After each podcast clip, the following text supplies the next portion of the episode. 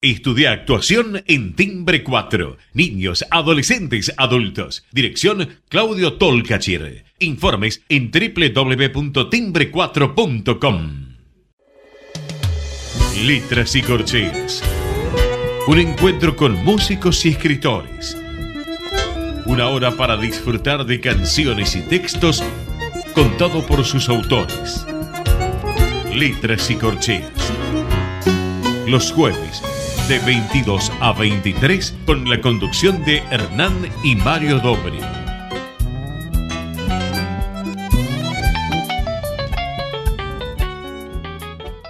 Buenas noches, bienvenidos a una nueva emisión de Letras y Corcheas.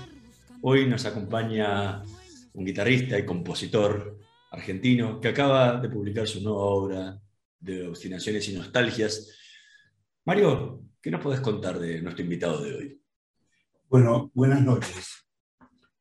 Recién a partir del siglo XX, la guitarra española o de seis cuerdas comenzó el largo camino de transformarse en instrumento de culto, del cual había sido desplazada por otros instrumentos musicales que se adaptaron convenientemente a los grandes repertorios sinfónicos del romanticismo del siglo XVIII y XIX.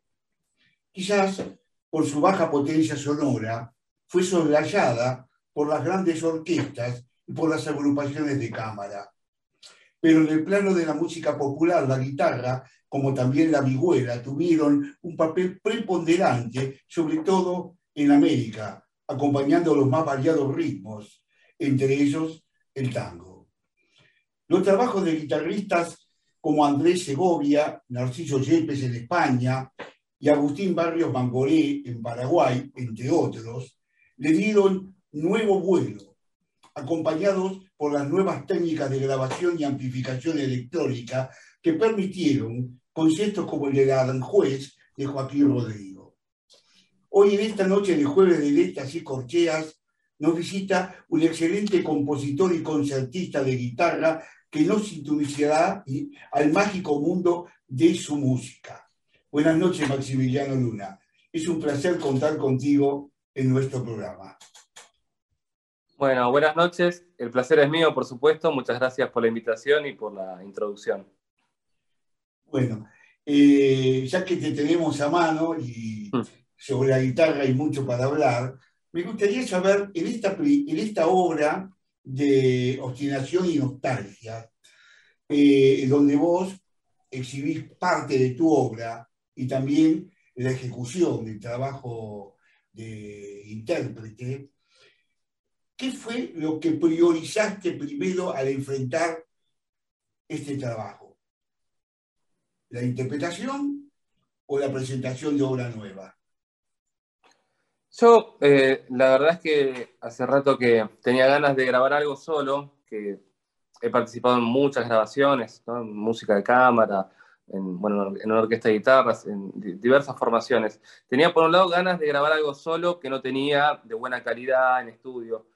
Este, pero cuando me puse a, pensar qué grabar, dije, bueno, eh, hay tanto repertorio y tanto repertorio grabado que me, me, me, empecé a cuestionar, digamos, qué grabar, digamos. Y dije, ¿cuál es el sentido de grabar obras que ya están muy grabadas y hay tan buenas versiones, ¿cuál puede ser mi aporte? Uno tiene siempre algún aporte, pero la verdad que eh, en el repertorio de la guitarra clásica este, se ha grabado tanto también, por suerte, ¿no? Que en ese momento dije, no, bueno, ¿por qué no grabar algo propio? ¿Por qué no grabar algo mío que, bueno, malo o regular, eh, por lo menos es original, ¿no? Entonces eh, me, me puse a buscar dentro de las piezas que tenía y pensarlo un poquito conceptualmente, a ver cómo lo podía encarar y ahí encontré algunas piezas de, distintas épocas y después completé con otras como para darle un, marco, ¿no? Para darle... Si bien es medio raro porque hoy por hoy ya lo que graban o, lo que se difunde mm, no es necesariamente hacerlo a través de, un álbum, ¿no? Ahora con, las nuevas plataformas está, está muy en boga grabar singles, eh, EPs, etc. Pero bueno, uno como todavía es de una generación anterior, tiene en la idea el concepto del álbum y, de, algún hilo conductor. Entonces me tomé ahí el trabajo de seleccionar piezas que tenía y completarlas para darle, ¿no? dividirlas en, dos partes, que son las, las tres nostalgias y las tres obstinaciones. Entonces, básicamente, mm, tenía ganas, dije, bueno, grabar algo propio. Después lo completé, sí, con algo de barrios, porque es un repertorio que me gusta y porque lo venía tocando por, por, placer, simplemente por, por mí. Obviamente también es, la catedral está súper grabada, pero bueno, ahí sí fue la idea de complementar con algo conocido, con algo del repertorio clásico, con algo eh, que a la vez pudiera darme la posibilidad de mostrarme más como intérprete. Quizás las obras propias es eso, como compositor y, la, y, Barrios como intérprete. Se nota bastante en el, eh, trabajo, en el trabajo de la obra, ¿no? Eh, por eso te hice la pregunta, que era una pregunta un poco capciosa, porque mm. se nota en el trabajo de organización. Lo llamé obra porque es verdad que se puede grabar single, pero lo que no se puede grabar son obras. Una obra es un trabajo conjunto de que vos pensaste que puede tener muchas cosas y hay que unirlas como para sentir esto lo que quiero expresar. Y yo lo pensé sobre nostalgia y obstinaciones, por ejemplo. ¿no? Eh, hubo mucho tiempo de diferencia entre tu composición de nostalgias y de obstinaciones. Sí, eh, la verdad que hubo bastante. hubo, no sé, yo no, eh, la verdad que no tengo la, la costumbre de, de, poner la fecha en, las composiciones, lo cual es malo porque ni yo sé exactamente cuándo hice algunas cosas, pero la nostalgia número uno, por ejemplo, tiene muchos años, yo creo que hasta más de 10 años. Eh, y, después la nostalgia 2 y 3 son más recientes, la nostalgia 2 debe tener dos años, la 3, 1, porque me faltaba completar, este, y las obstinaciones lo mismo, la primera tiene 4 o 5 años, y las otras dos, no, perdón, la tercera, de hecho es, un poco caótico, ¿no? O sea, el orden es arbitrario porque no, no están en orden cronológico, para nada, está más bien en un orden de cómo me parecía que quedaban mejor. Eh, y, y, y, ahí, o sea, en el transcurso de los últimos 10 años, eh, esas seis piezas tienen eh, fechas muy variadas, algunas bastante antiguas y otras muy recientes. Y, y sobre todo, bueno, las obstinaciones son un poquito más nuevas, porque estilísticamente es, es un poquitito una, una evolución mía, va, una evolución muy, muy, muy pequeña quizás, no sé, no sé si sea percibir porque yo me manejo, sigo manejándome dentro de un estilo compositivo bastante neoclásico, neorromántico, pero incorpora algunos elementos de minimalismo y demás. Eh, pero bueno, en fin, volviendo a la pregunta, sí, son, son piezas de fechas muy variadas. No le, no le pregunté todavía a la gente si eso se nota o no se nota. Quizás, eh, quizás alguno oído así muy, muy atento y muy musicológico puede llegar a notar diferencias pero no lo sé, sería una, buena pregunta. No sé a usted qué le pareció, o sea, si, si se nota esa diferencia o no. Por yo te la pregunto porque yo lo he notado. Eh, en algunas composiciones, yo por lo ejemplo, mm. la noté que había un cuidado muy académico en la pieza. O sea, mm. eh, que estaba muy arreglada, pero le faltaba como sentir alma. Mm. Esa cosa que uno compone y compone eh, o fluye la mente, el ingenio, y otra cuando hace las cosas muy bien, bien, bien escrito, bien hecho, incluso para tocarlas. Y entonces hay como una diferencia. Por ejemplo, yo la nostalgia la sentí entre la 1 y la 2, por ejemplo, hay una diferencia muy notoria en ese aspecto. Y entonces por eso dije, te voy a preguntar, porque puede ser que uno empezó una tarea mucho antes está muy cuidadoso con las cosas y después se suelta un poco y cuando se suelta fluye, yo qué sé, más emoción, más vida, ¿no? A, eso me quise referir, ¿no?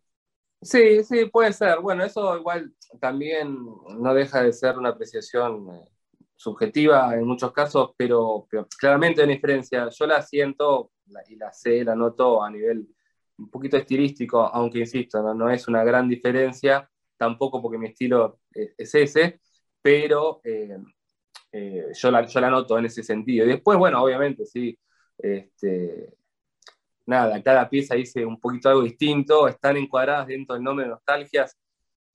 También debo reconocer que yo con los nombres soy un poco este, limitado, entonces cuando me encontré con piezas sueltas, digo, ¿cómo las ordeno? Porque no, son piezas pensadas sueltas, no están pensadas como un ciclo. Eh, no hay una relación tonal, temática entre, entre las piezas. Eh, pero sí hay, lo único que las suene para mí es una relación de un poco de carácter, justamente, ¿no? de esta cuestión intimista, nostálgica en unas y en otras eh, la, cuestión obstinada que tiene que ver también con un término musical, ¿no? Pero, pero bueno, eh, sí, claramente también el proceso de grabación es un tema, ¿no? Uno empieza grabando algo y después graba otras cosas este, y la atención se va relajando o al, o al, contrario, cuando pasa el tiempo uno está ahí grabando y, tiene que seguir tocando. Bueno, hay algo muy propio también de la grabación en ese sentido. Pero bueno, claramente hay una diferencia este, la has notado y eso, eso, eh, eso, eso demuestra un oído atento y, una, una, apertura así, ¿no? De, también subjetiva muy, muy, muy delicada de tu parte. Así que bueno, te agradezco el comentario, lo voy a, voy a, voy a pensar lo que me dijiste. Maxi, ¿qué, qué, qué fragmento de, de, este álbum de Obstinaciones y Nostalgia podrías compartir con nosotros? Un pedazo, aunque sea tocándole para, tocando para nuestro público. bueno, mira, y en realidad... entender parte de lo que estuvimos hablando, ¿no? Claro, bueno, no sé, ojalá entiendan algo porque a veces ni yo me entiendo, espero, espero tratar de ser claro. no eh, sos el único, ¿eh? no, y, y, aclaro, ya que estamos conversando, eh, que justamente eso tiene que ver porque quizás no, no he tenido el tiempo de reflexionar, porque no me han hecho estas preguntas, justamente, ¿no? Uno empieza a reflexionar a partir de que preguntan algo que uno no había pensado. Algunas cosas sí había pensado, pero otras no. Entonces, tengo que procesarlas para, para tratar de, de, expresarlo. Pero en fin, volviendo a lo que me decías. Sí, mira, en realidad, como este repertorio, yo lo grabé en realidad el año pasado, hace bastante, lo grabé en pandemia, que todo el mundo eh, aprovechó para grabar, grabar eh, preparé otra cosa, pero está en la línea porque vendría a ser o es la nostalgia número 4, la continuación, que fue igualmente compuesta eh, en, época muy cercana este, eh, a, cuando estaba grabando o cuando grabé. Eh, debe, haber sido un poco posterior, no recuerdo, por eso no la grabé, pero, pero es, también en pandemia, así que bueno, nada, tiene ese carácter nostálgico. Entonces, perdón, se me cayó algo que tenía acá que me ayudaba. Entonces, en definitiva, lo que voy a tocar ahora sería la nostalgia número 4. O sea, es un adelanto del próximo álbum. Podría ser, podría ser. Este, podría ser, ¿por qué no? En algún momento vendrá una parte 2, veremos.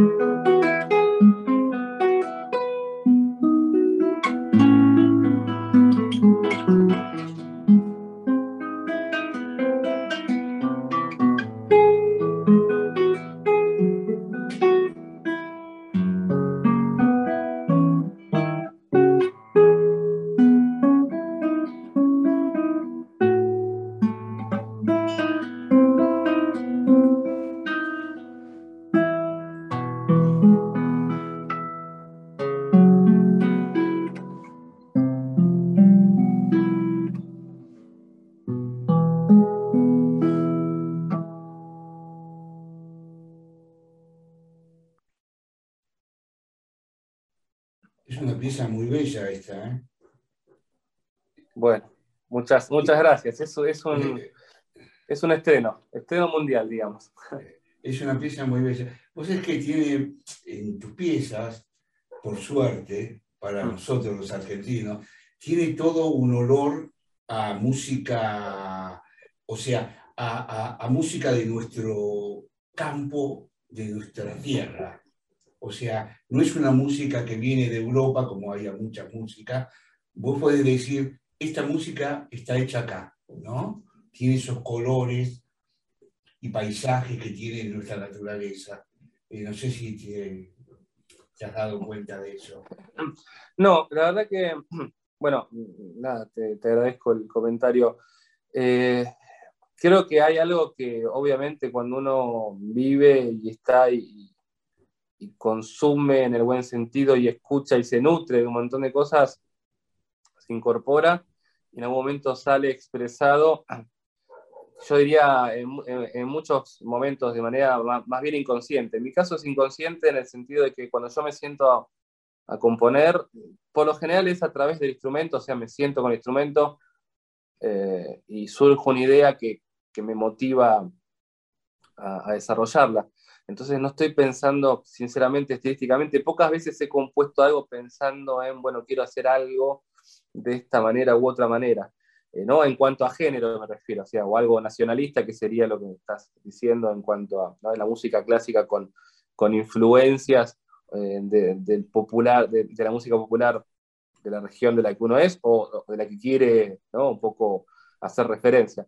Eh, la verdad que puede ser que haya algo, seguramente lo hay, pero en, esta, en muchas de las piezas, en mi caso, es sumamente inconsciente. En otras, reconozco cuando hay ritmos, muchas veces no solamente argentinos, sino latinoamericanos, por ejemplo, no en estas obras que están grabadas, pero en otras que estoy incluso escribiendo, me surge algo, un elemento, digo, esto me suena, o, tiene un aire brasilero, o centroamericano, o, o, argentino, porque tiene un aire medio folclórico, o rioplatense, pero surge desde el instrumento, no surge desde tocar. Y obviamente ahí está lo que te decía recién, la cuestión quizás inconsciente y cultural y el bagaje que uno trae. Pero en mi caso no hay una, una, una, decisión este, consciente de, de, escribir con aires o, con colores eh, locales. Eh, desde ya que no reñó, porque me, me, encanta toda la música nacional, principalmente el tango como buen porteño, este, pero también el folclore y obviamente este, en extensión la música latinoamericana. ¿Y cómo fue el, proceso de composición? Porque hablaste de que, que fue un disco pandémico, que, que, muchas de las composiciones fueron surgiendo de, a poco, de diferentes, de diferentes momentos. ¿Cómo, ¿Cómo fue el proceso de composición? Y luego, conceptualmente, el armado de, del disco, que no es disco, ¿no? Porque no, no estamos al formato físico, pero tiene una, una cierta eh, un cierto orden, primero las nostalgias, luego las obstinaciones y luego obviamente los otros, las otras dos piezas, la catedral y, el, preludio, que es lo que, qué es lo que cierra. ¿Cómo, cómo fue esa idea del armado y la, composición del disco?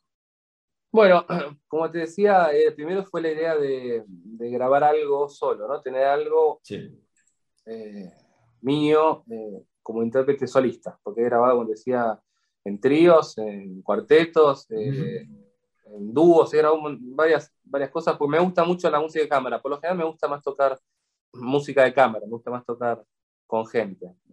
Me, da más placer que, tocar solo. Tocar solo es un, es un proceso un poco más, más arduo en, mi caso. Este, pero bueno, tenía ganas igual de, grabar algo. El estudio, si bien genera tensión, bueno, uno tiene el tiempo de parar, volver a tocar, después corregir, ¿no? Cosa que el vivo no tiene, lo cual también lo hace tan, tan lindo e interesante al vivo y con esa adrenalina. Pero bueno, tiene sus riesgos. Sus riesgos sobre todo para los que como buenos músicos académicos nos hemos sido formados pensando que siempre tiene que estar perfecto, cosa que nunca pasa ni va a pasar, y que el hecho de estar pensando en eso es lo que nos lleva muchas veces a cometer errores. Y en la música popular eh, tiene algo que justamente como el, mensaje más directo, y aunque mucha es súper compleja también, eh, no están pensando en eso. Es esa limitación de formación que nos cuesta sacar. Pero bueno, pero no para, para irme por las ramas, cosas que estoy haciendo, fue, digo, bueno, a ver, cuando empecé a buscar piezas, encontré la nostalgia 1 y la obstinación 1. No, perdón, la obstinación 3. Y no tiene nada que ver una con otra. Dije, bueno, es, me gustan las dos, son distintas, este, pero no puedo grabar dos piezas. Y empecé a buscar otras que tenía y no iban, no iban con lo que tenía. Tengo piezas que no grabé. Entonces me, senté a, a, pensar y, bueno, a, a hacer el ejercicio de componer, lo cual tampoco me resulta fácil, sinceramente no tengo el oficio de sentarme y, escribir hasta que salga. Em, pero bueno, eh, me, propuse completar, completar eso. Tenía también la obstinación número uno, eh, y, en realidad la 3 no, ahí está, la 3 no estaba terminada, había empezado a escribir hace mucho tiempo, tenía ahí borradores, y, me di cuenta que tenía esta cuestión, obstinación, bueno, pues, no sé cuánto de tu público eh, que te sigue seguramente muchos saben de música, pero voy a aclarar que es obstinación. la obstinación, el ostinato en música, se refiere a un elemento melódico, rítmico que se repite de manera obstinada, ¿sí? de manera este, insistente. Se usa la palabra en italiano ostinato, yo lo castellanicé, no soy el único de usar la palabra eh, obstinado, obstinación, porque están creadas sobre elementos que se repiten, se repiten constantemente y, eso es lo que viene en, mi influencia de minimalismo, esta cuestión de repetir algo que luego empieza a evolucionar, ¿no? Pero que surge de una idea repetitiva. Este, y entonces vi que la, la obstinación 1 y la, 3 compartían este, esta cuestión, ¿no? Este carácter este, obstinado, insistente. Eh, y entonces dije, bueno, me pareció interesante ese tema, entonces completé la obstinación número 3.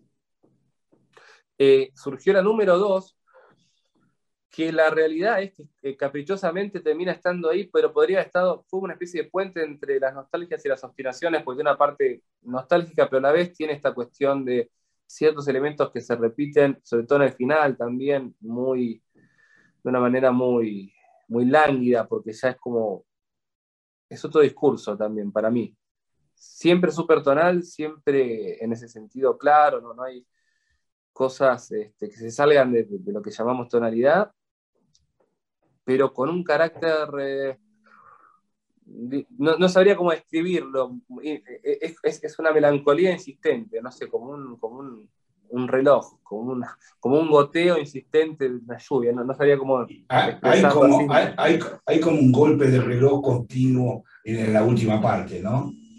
Sí, sí, sí, sí. Y eso es de la parte de obstinación, ¿no? Ese pulso que se mantiene y se mantiene, ya sea ya sea rápido o lento, pero algo insistente, ¿no? Eh, entonces, esa que a mí me gusta mucho también, en realidad la segunda, no sé, algo que me gusta, eh, justamente en su carácter, también melancólico. Esa eh, la, hice sí, en, en, plena pandemia con la intención de completar y buscando algo que tuviera sentido, que, se justificara, no justamente empezar a meter piezas a la fuerza. Si bien no hay una relación tonal, temática entre, entre las piezas, sí me traté de que tuvieran un carácter, algo, alguna... Y, lo mismo con la nostalgia, nostalgia número dos, en realidad la escribí también hace un par de años, completando la primera y con la intención de decir, bueno, eh, Nostalgia es un nombre también súper arbitrario inventado y, tiene que ver más bien con mi falta de imaginación a la hora de, poner nombres. Y entonces dije, bueno, existen los nocturnos, existen los preludios, los estudios, y, ¿qué, nombre doy a este tipo de piezas, que, son piezas breves, relativamente breves, que no, formalmente no responden a nada en particular, ¿no? es una sonata, no es un rondón, no es eh, un tema con variaciones, no es algo que se pueda estructurar de esa manera, si bien para mí la estructura es clara, este, dije, bueno, por su carácter, por su, también por esta idea de, técnicamente de mucho arpegio, melodía y arpegio, que es al estilo, por ejemplo, no sé, un nocturno de Chopin, ¿no? Esas, esas piezas que él escribía para, para amenizar las noches y, en el anochecer y ese carácter este, bucólico que tiene la, la nocturnidad. Bueno, a años luz de lo que puede ser obviamente yo, de lo que es Chopin, pero que humildemente este, busqué un nombre que me permitiera seguir creando y escribiendo piezas con ese carácter sin verme en el compromiso de, estar pensando nombres para cada cosa, eh, poéticos, o de, decir simplemente pieza número uno, pieza número dos. En fin, bueno, ahí completé esa, esa nostalgia hace un par de años y, y, y la tercera es nueva y, también surge en esta idea de justamente de buscar piezas que complementen, que complementen lo, que tenía escrito. O sea, bueno, no fue un proceso muy ordenado como, podrán ver, pero bueno, fue esta idea, como decía en un principio, de, de tomar obras que tenía escritas, ver si algunas tenían relación entre sí y después sentarme a ver cómo poder completar esas piezas. Estamos conversando con Maximiliano Luna Vamos a hacer una pequeña pausa y en un minutito más volvemos con más letras y corcheas. No se vayan.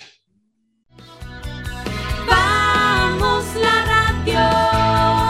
Somos tu voz. Vamos con eco. Siempre la verdad y la mejor información. Estamos llenos de historias verticales. Gira tu celular en Catamarca tenés algo distinto para contar. ¡Girá! ¡Girá! No te pierdas de nada. Vení a contar una historia distinta.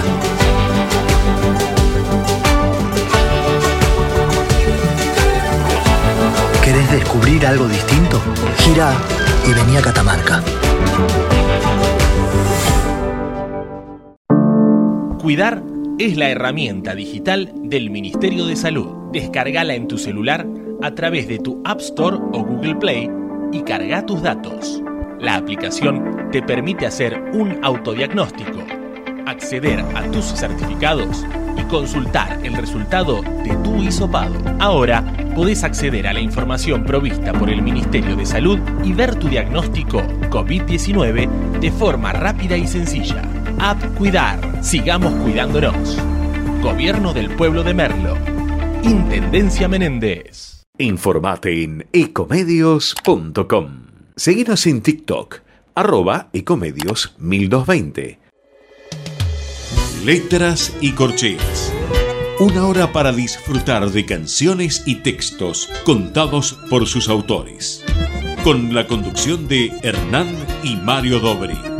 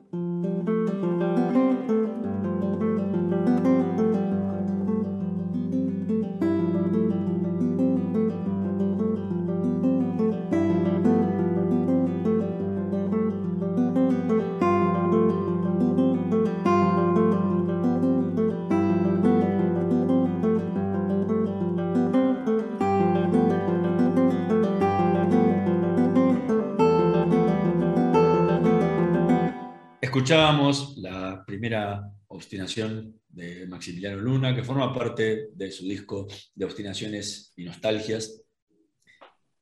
¿Te acordás en qué fue lo que te inspiraste? ¿Qué fue lo que te inspiró y cuál era la idea que querías dar con esta primera obstinación? Mira, no, en realidad eh, yo no, creo, no creo mucho en, en la inspiración. eh, entiendo la inspiración con muchos artistas como ese momento en el cual uno está, a veces en el instrumento, a veces no, y hay una idea que aparece eh, y que dice, esta idea tiene, tiene futuro. Eh, quizás, está quizás como alguien muy racional, digo, y eso que yo quiero explicar en palabras, en definitiva sea una inspiración, pero bueno, pero quiero decir, a mí me, me surge una idea, el primer motivo, el primer elemento, que se repite, se repite, y dije, bueno, esto, claro, en sí, mismo no es nada, pero mm, me da la sensación de que tenía, tenía futuro, y me, y planteé cómo hacer sobre ese elemento obstinado que se repetía y se repetía, cómo empezar a- a poner una melodía encima de eso, lo cual en un instrumento quizás como el piano es muy fácil, sin, sin desmerecer obviamente a los pianistas, o en dos instrumentos también es fácil, porque uno repite y repite algo y el otro toca una melodía. En la guitarra hacer ese tipo de cosas es particularmente difícil, porque tenemos, tenemos dos manos, pero es como si tuviéramos una, porque en la misma mano tenemos que tocar acompañamiento y melodía, no tenemos acompañamiento y melodía, ¿no? Entonces, eso hace que técnicamente sea dificultoso. Entonces, terminó también siendo un desafío técnico de cómo ese obstinato, esa idea que se repetía, poder ir agregándole una, una, una melodía que empezaba muy sencilla, de hecho, son notas largas. Es más importante el obstinato que la melodía, la melodía es muy, muy, muy sencilla. Y eso después evoluciona en, una parte intermedia, como que, empieza a moverse, y después va a una parte media. La parte media, la parte lenta, eh, viene totalmente posterior. Justamente es como, bueno, a mí me pasa en el proceso compositivo que avanzo con entusiasmo, con, con emoción, y, llega un momento en que no sé qué hacer. ¿no? Y puedo estar semanas y noches eh, tarareando melodías y la misma obra y volviendo al instrumento y que la cosa no avance y que esté trabada ahí. Y de golpe, bueno, quizás dándole sí eh, esta cuestión de, la inspiración o lo que fuera, surge una idea que en realidad era eh, bastante, totalmente distinta porque era lenta. Lo único que compartía en relación con la primera era que estaba en un modo similar, pero ni siquiera. Hay una relación, un una pequeña relación tonal, pero bueno, esto es más, más técnico. Pero, pero me pareció que podría quedar bien, entonces, bueno, ahí simplemente traté de unir las dos partes con algún pasaje más de, de puente, digámoslo, que así se llama musicalmente, porque vamos de un lado a otro, este, una parte que uniera esas dos secciones. Y, después la vuelta, la vuelta al comienzo. Lo que sí me gustaba y me gusta de Obstinación 1 es que termina de manera este, abrupta. O sea, eh, de hecho, esa obra la, estrenó un guitarrista francés eh, en Francia, la estrenó, y la, estrenó acá. Y en su, en comienzo se llamaba Pisa sin final, porque era una, básicamente terminaba ahí de manera abrupta y era, da la sensación de que faltaba algo, pero a la vez me gustaba. Pero claro, sola, sola no terminaba de funcionar. La gente cuando la tocaba, se tocaba esa pieza no sabía si aplaudir o, o- si esperaba algo más. Entonces, después ahí me di cuenta y, que faltaba algo más. Y ahí eso me llevó también, de vuelta volviendo a lo otro, a completar con más piezas que le dieran un sentido de unidad a las tres. O sea, son piezas aisladas, pero eh, en el orden y en, y en el proceso busqué y creo que, que siento que, que encontraron una unidad. Cuando, digo, ¿no? En general, cuando uno está haciendo una tarea de, vamos a llamar de creación, o, o sea, de trabajo propio en las artes, a veces uno debe llegar hasta un lugar y cuando sabe que aún le queda resto para terminar, irse a dormir. Mm.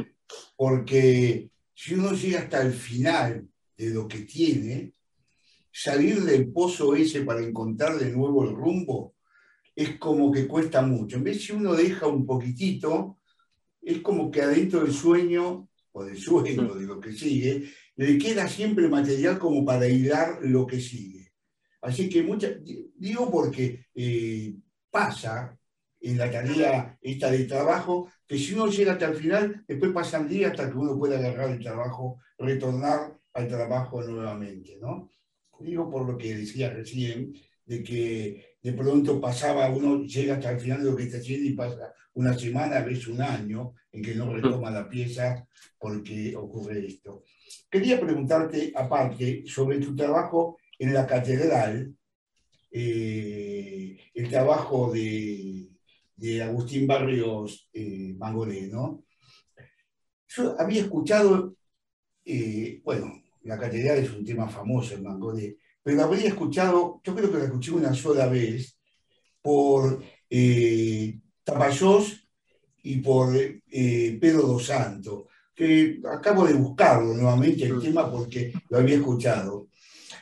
Y hay una diferencia muy notoria con el me imagino que lo conocerá a ambos como tocado, entre la ejecución que hacen ambos y el desarrollo temático que vos haces de la obra. Te voy a preguntar por ignorancia propia. ¿La obra está hecha para dos guitarras o está hecha para una guitarra sola? Porque veo que vos en la obra, en tus créditos, ponés, eh, ¿cómo se llama? Mangoré, Maxi eh, Luna, como que vos has arreglado algo la obra o algo por el estilo. ¿Hay algo de No. eso? Porque hay No, no, en realidad no. No, perdón. En realidad no, en realidad pues, el tema de los créditos es más son, las, son las cuestiones más de las plataformas digitales que acomodan los, los nombres, mezclan, ¿no? Eh, intérprete, compositor y, y se hace una- un poco una mezcolanza y a veces, por ejemplo, en algunas plataformas no está claro cuál es el compositor y cuál es el intérprete. Pero no, no, no, es una obra original para guitarra sola. Eh, puede ser que haya arreglos para más, pero es original para guitarra sola.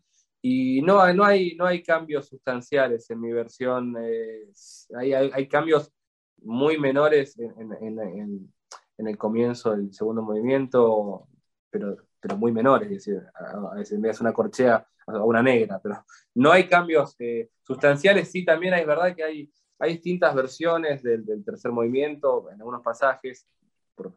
hay distintas versiones, eh, ediciones, pero no hay, de mi parte, nada agregado ni, ni omitido. A lo sumo, bueno, me basé en, algún, en alguna versión particular en el tercero, pero no hay, no hay nada agregado en ese sentido o, cambios. Y respecto a las versiones que me decías, no las tengo presentes, así que no sabría decirte muchas las diferencias, pero obviamente, y esa es la ventaja de la interpretación, eh, una misma obra puede ser tocada de muchas maneras distintas. Eh, después nos pasa que nos quedan versiones de referencia y es muy difícil salir de eso. Entonces, por ahí alguien escucha una versión distinta o, y le puede sonar extraño, porque por lo general todos tienden después a, no digo a copiar, pero así a, a tener de referencia ciertas versiones. Y yo quizás el movimiento 3 no lo toco tan rápido como otros intérpretes tampoco. Un Por poco digo, porque... El movimiento 3, casualmente. La unión del primer movimiento al segundo, noto mucho que dejaste un espacio muy grande para empezar el segundo, que es como que le quitó. Yo, por ejemplo, lo escuché a Mangoré tocar a él. Lo escuché porque hay mucho grabado, hay como 50 obras grabadas por él. Y él tiene, si bien es un músico académico, pero tiene mucho de popular, ¿no? Claro. Eh, y entonces el tercer movimiento lo sentí también un poco más lento que otras versiones que escuché. Por eso te pregunto, porque desconozco completamente cómo Mangoré colocó la obra esa, porque no, no escuché la obra por él, ¿no? No, yo tampoco, pero lo que pasa es que, por eso te digo que se, instalan versiones de referencia. La realidad es que todo el que puede, o no todo, pero gran parte de los que pueden, tocan el tercer movimiento rapidísimo. ¿Por qué lo hacen? Porque pueden. Si yo pudiera tocar a, Negra 250, seguramente lo haría también. Pero la, la pieza no, la pieza dice alegro, de hecho el, el tercer movimiento es alegro solemne. Y la solemnidad pasa por otro lado, no, no por la velocidad. Si bien es un, es un, es un alegro ¿no? Para mí, para, para mí formarlo un alegro bajiano por, por, su, por su composición, por su, por su, es una especie de tocata. Una tocata es un rondó, pero tiene el frenetismo de una tocata y el virtuosismo de una tocata. La pieza dice alegro, no dice Alegro molto, no dice presto, no dice prestísimo. No hay una indicación de, metrónomo porque, bueno, no la puso, pero nosotros sabemos que alegro puede ser una, hay un rango enorme en, lo que es un alegro. Entonces es, es, tan válido tocarlo a 90 como tocarlo a 110. Y de 90 a 110 hay una variación enorme. Debo decir que claramente, si yo pudiera tocar como, como tocan algunos intérpretes que pueden tocar rapidísimo, quizás la tocaría rapidísimo para mostrar que se puedo tocar rapidísimo. No puedo tocarla rapidísimo con precisión, pero a la vez no me gusta rapidísimo. Eh, el tempo que elegí es un tempo que me gusta, que a mí me hace escuchar todo y, y, me permite frasear y articular ciertas cosas de una manera que a otra velocidad no se puede. Entonces, eh, en esto, yo cuando grabé la catedral, la grabé más por una cuestión de, de, que es una obra que a mí me gusta y que me acompañó en mi, en mi carrera en, en de estudiante ya de postítulo, ¿no? porque es una obra difícil, no es una, no es una obra de, de primeros años, pero es una obra de, de repertorio, de, de concierto. Eh, pero eh, es una obra que me acompañó, entonces a la hora de complementar dije, bueno, ¿no? algo, algo mío, algo escrito por mí, algo que, que me, a mí me acompañó y que he tocado en conciertos en su momento y que siempre me gusta tocar y que me gusta la pieza y que es una pieza de las que recuerdo de, de cuando empecé a tocar la guitarra, siempre quería quise llegar a tocar. Entonces el momento en que llegué a tocar esa pieza fue un momento muy, muy lindo para mí como estudiante y ya era grande, pues estaba en el postítulo, pero bueno, una obra esa que uno respeta y dice, bueno, llegué, voy a, voy a estudiar. Entonces, este, sentía que mi aporte podía estar en otro lado, no, no en la velocidad, sino mi humilde aporte en, en, en, ciertos acentos, ciertas formas articular que yo entendía que, que se podían hacer, eh, ciertas dinámicas, que a veces se pueden plasmar mejor o peor. No, es fácil, sinceramente, uno llevar al instrumento, a la realidad, lo que tiene ganas de expresar. A veces lo logra eh, y a veces no. De expresar a nivel sentimental y a la vez racional, también a, a, nivel racional. Este, pero para, para, digamos, terminar la idea, quiero decir que yo estoy, conforme con la versión, más allá de cosas que siempre pasan y que por más grabación que haya edición, uno eh, siempre quiere, uy, acá tendría que haber corregido esto, cambiado esto, etcétera me gusta y me parece interesante, y eso es lo válido de, la interpretación, si no serían todas iguales. Yo, como intérprete, como músico y aparte como intérprete compositor, eh, nada me aburre más que escuchar siempre las mismas, que las versiones que sean todas iguales. Y si bien en comparación con incluso con la música popular, pero esto no deja de ser más un estereotipo, un prejuicio, ¿no? una limitación del académico, cosa que antes no era, eh, si bien tenemos menos margen, o supuestamente tenemos menos margen para, para crear y para y para aportar lo nuestro en una interpretación, en realidad es un margen enorme. Eh, y hay que, hay que tomar riesgos y hay que buscar y hay que pensar y hay que ir más allá de la partitura y, y hay que después jugársela por, también por decisiones, como si yo lo toco así, no hay nada que lo justifique, pero a mí me gusta. Para mí son todas válidas, lo que importa es que sea honesto, eh, esa búsqueda. Y bueno, eh, básicamente, resumiendo, lo último, perdón, de vuelta, eh, la pieza es alegro y alegro solemne. Y a eso a mí no me, no me lleva a correr, porque no, no, no, no encuentro la solemnidad en, en, la velocidad, sino en otro lado, en el carácter, en la articulación, en la dinámica. Este, y no me sale tan rápido, así que eh, quizás solo sea una justificación para decir no me sale tan rápido. Estamos conversando con Maxi Luna, vamos a escuchar el tercer tema que escogió para esta noche de letras y corcheas, justamente la tercera obstinación que forma parte de su obra de obstinaciones y nostalgias.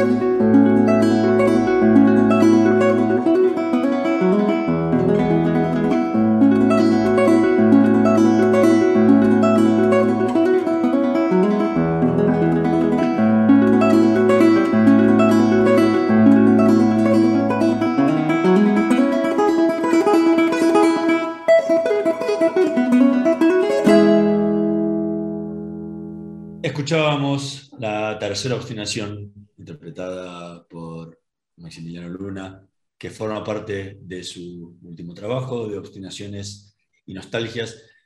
¿Cómo fue el, proceso creativo de esta, tercera obstinación? Bueno, esta obstinación fue en realidad la primera que escribí. Eh, pero como la era la que tenía el final más contundente, eh, quedó tercera. De hecho, no tenía final. Eh, la había empezado a escribir eh, como una especie de estudio. De hecho, al principio tenía el nombre de Estudio Minimalista. Y decía, con una, era Estudio Minimalista, homenaje a Leo Brower. To- Entonces era el nombre, porque a mí me sugería, me hacía acordar a los estudios de Leo Brower, compositor y guitarrista cubano, eh, que por suerte está vivo todavía y sigue creando, y a quien tuve el gusto de conocer y, y- incluso trabajar con él, de, este, entrevistarlo y charlar y demás. Este, me hacía acordar a los estudios simples que él escribió para guitarra eh, y en su faceta también de estos elementos minimalistas. Y a mí me servía como estudio porque tenía, incorporaba elementos de arpegios, veloces también, ligados, cosas técnicas de instrumento eh, que, que sirven como, como estudio, como ejercicio. Entonces lo hacía, lo, lo escribí y a la vez lo usaba como una especie de, de, de- de ejercicio para mí mismo, ¿no? Y, y evolucionaba la composición, pero quedó ahí en el tiempo sin, sin terminar. Y justamente cuando fui a grabar el disco, este, tenía, como decía, así cerrada la obstinación, que después terminó siendo la obstinación número uno. Este, y obviamente ahí cuando, cuando había dicho esto, ¿no? que empecé a reaccionar y que tenían que ver, dije, bueno, obviamente tengo que darle un final. Y ahí me senté a escribir y toda la parte final, este, que quizás también se note la diferencia, y está bien que se note porque hay, este, hay una diferencia, hay una diferencia musical, y, o sea, quiero que terminó, quedó quedando plasmada la diferencia cronológica en la diferencia musical que hay, que la primera parte es una parte menor, que parece que no va a ningún lado, que empieza y, no evoluciona muy lentamente, y la segunda parte está en modo mayor, y es un poquito más frenética aún, porque hay un cambio de compás, porque hay un- una pequeña aceleración también del tiempo. Y entonces creo que se, se nota, en el, hay, un- hay, hay, un- hay una diferencia entre una parte y otra, pero siguen buscando la misma idea, ¿no? de, de- de- de algo repetitivo, medio minimalista, que evoluciona muy de a poquito hasta que termina en un final ahí medio virtuosístico y ya con carácter de final, lo cual me permitió justamente darle un cierre a las tres eh, obstinaciones.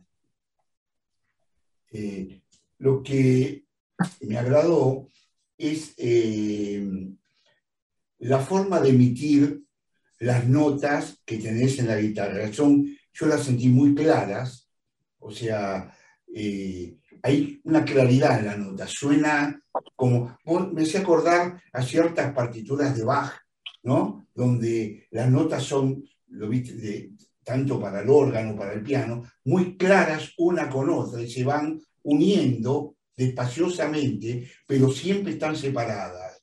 No hay como eh, superposición de notas. A ver si me explico. Eh, eso me, a mí me, me agradó mucho porque eh, me transmitía mucha tranquilidad la- el proceso de ejecución tuya, ¿no? Más allá de las partituras, el proceso de ejecución. Eh, ¿Ese es tu forma o tu interés en la, en, esto- en la ejecución de las obras o, o fue para esto en particular? No, bueno, creo que, perdón, un, poco todos eh, tratamos de, generar un sonido limpio, claro y preciso desde que comenzamos a arreglar instrumentos, y la guitarra tiene la particularidad de que eso es particularmente difícil porque uno puede poner el dedo en, en- en la nota correcta, pero que sin embargo suene sucio, suene trasteado, suene mordido. Tiene esa dificultad de vuelta, en comparación quizás con otros instrumentos no la tiene, uno presiona una tecla del piano y la tecla suena. A lo sumo puede quizás tocar otra, otra nota, pero una vez que tocó la tecla, eh, sonó. Acá nosotros podemos tocar una, una, una- nota, y quizás hasta una nota y en un pasaje fácil, y, sin querer relajar un poquito el, el, peso, el peso de la mano y esa nota ya no suena con claridad y, ya suena mordida. Entonces, la búsqueda de un sonido claro y limpio en la guitarra es algo bastante común a todos los guitarristas. Eh, a veces nos obsesiona al punto de que descuidamos otras cosas y eso está mal. Este, y en mi caso, bueno, claramente lo busco eso porque, porque busco un sonido de mano derecha, que eso también con la mano derecha generamos la calidad del sonido, ¿no? O sea, eh, entre la uña y la yema y cómo posicionamos los dedos, vamos generando distintos timbres, colores y buscamos esa claridad. Eh, o sea, es, es una búsqueda la limpieza, la, la claridad de las notas, no siempre se logra y no, no siempre está logrado, cuesta mucho, eh, pero bueno, uno, uno lo busca y a la vez en ese, en ese camino no perder otras cosas, ¿no? Este, y también tiene que ver con cuestiones técnicas, esto de que vos decías de, de quizás no mezclar las notas, tiene que ver con que nosotros también no alcanza con levantar este, la tecla de una nota para que deje de sonar o usar el pedal, sino que tengo que hacer algún proceso yo de apagado para que la nota que toqué antes deje de sonar y no moleste a la que viene después. Entonces, es- eso técnicamente lo trabajamos obviamente toda la, toda la vida, pero hace que nos ayude a que no se empasten los sonidos, salvo que queramos que se empasten. A veces buscamos una cosa más empastada. Pero en este tipo de cursos, como decíamos recién, en, las obstinaciones, por ejemplo, o en, barrios mismos, sobre todo en el tercero, eh, ese empaste puede generar eh, un poco de caos, ¿no? Porque se mezclan cosas que no se tienen que mezclar. Así que bueno, sí, es una búsqueda, no, no- es una búsqueda exclusivamente mía, obviamente, pero sí es una búsqueda general de generar un sonido claro, preciso y, y- puntual ¿no? de- de las notas y lo que estamos tratando de, de transmitir. Maxi Luna, muchísimas gracias por habernos acompañado esta noche en Letras y Corcheas. Fue realmente un placer y particularmente he disfrutado muchísimo de, de obstinaciones y nostalgias, así que le recomendamos el álbum a, a todos los oyentes, lo pueden encontrar en las plataformas digitales, así que podrán disfrutarlo de la misma forma que lo, que lo hicimos nosotros. Bueno, yo quiero claramente agradecerte a vos, bueno, a los dos, por, la oportunidad, por, el espacio, eh, por tomarse el tiempo, el trabajo eh, de, escuchar, escuchar con atención, como se nota que lo han hecho por, las preguntas y, eso se valora muchísimo y valoro también muchísimo toda, todo y cada uno de los comentarios este, y apreciaciones porque sirven mucho tanto como intérprete y, y como compositor, así que no es habitual y nada, les agradezco y los felicito también por ese trabajo, no solamente de entrevistar y dar a conocer gente y artistas, porque he visto otras entrevistas muy lindas este, a pianistas y demás, eh, sino por hacerlo con este nivel de compromiso y seriedad, así que eh, realmente muchas gracias y bueno, y ojalá que la gente que a través de, de ustedes llegue al disco pueda, pueda disfrutarlo. Bueno, yo te agradezco también a vos. La verdad que tenía ganas de tenerte frente y, y poder charlar y aprender un montón de cosas que a uno a veces se le quedan en el tintero. Y bueno, qué más que una persona que se especialista en esto para aclararlo. Bueno, muchísimas gracias, eh, Maxi. Gracias a ustedes nuevamente. Nosotros nos vamos a reencontrar la próxima semana en la operación técnica Javier Martínez y Gerardo Subirana. Nos vemos la próxima semana. Chao.